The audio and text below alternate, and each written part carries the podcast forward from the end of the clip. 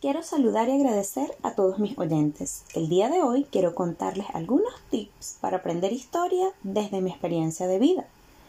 Cómo acercarte de forma didáctica y sencilla a la historia de la región o país donde estés.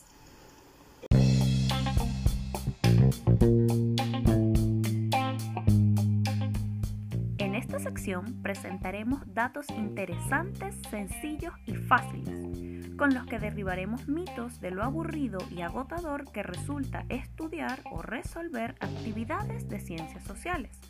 Soy Vanessa Sosa, profesora de Ciencias Sociales, exploradora constante de técnicas didácticas que simplifiquen el estudio de las ciencias sociales.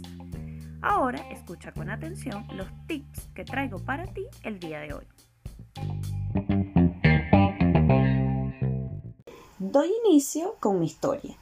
¿Cómo hice yo para conocer la historia de un país que no es el de mi origen, pero donde viviría por algunos años? Que igual te pueden servir a ti en tu país de origen.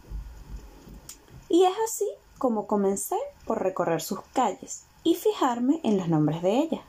Aquí tienes el primer tips, que por lo general pasamos desapercibido, pero las calles principales de los pueblos y ciudades llevan los nombres de los personajes más destacados de su historia, como los libertadores, por ejemplo. Inmediatamente me preguntaba, ¿quién será ese señor que su nombre está en la avenida más extensa o más grande? Lo buscaba en internet y conocía su historia automáticamente esa búsqueda te va a llevar a las batallas que luchó ese personaje en ese lugar. Y seguimos con otro dato muy interesante y es los días festivos o feriados. Cuando llegan esos días, por lo general no hay trabajo ni clases, y es común escuchar es el día de la batalla tal o cual.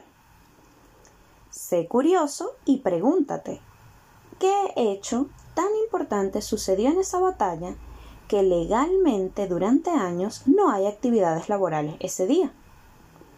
De allí pasamos a lugares que hablan, sencillamente por ser emblemáticos, como las plazas centrales de los pueblos o ciudades. En sus alrededores se encuentran las instituciones más representativas a nivel político, los palacios de gobierno o sedes presidenciales. A nivel religioso, las catedrales a nivel administrativo los registros civiles o ministerios. Esto se conoce como casco histórico, porque cargan con gran parte de la historia de fundación de esa ciudad. Fija tu atención en detalles de infraestructura, si es nueva o antigua, el material con la que está construida, si está en proceso de restauración.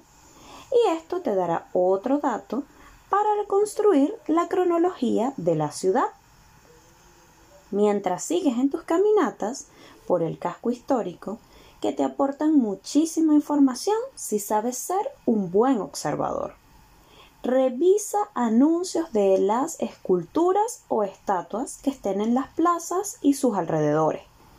Ahí encontrarás información exacta, como fechas, nombres y descripciones de fuentes reales así como en las iglesias.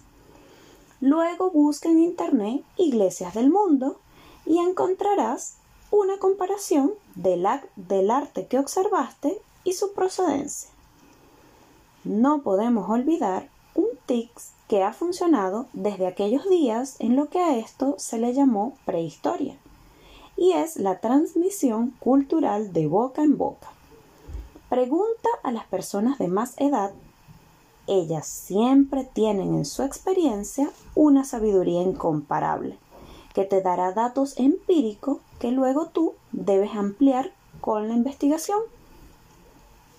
Quiero finalizar recordando que la historia tiene etapas y las etapas anteriores es nuestro deber investigar, pero la presente la construimos día a día con acciones y hechos que en el futuro otros investigarán. Y es así como hemos llegado al final, invitándote a explorar en la historia de tu alrededor. Así estarás construyendo conocimientos que te llevarán a valorar tu presente.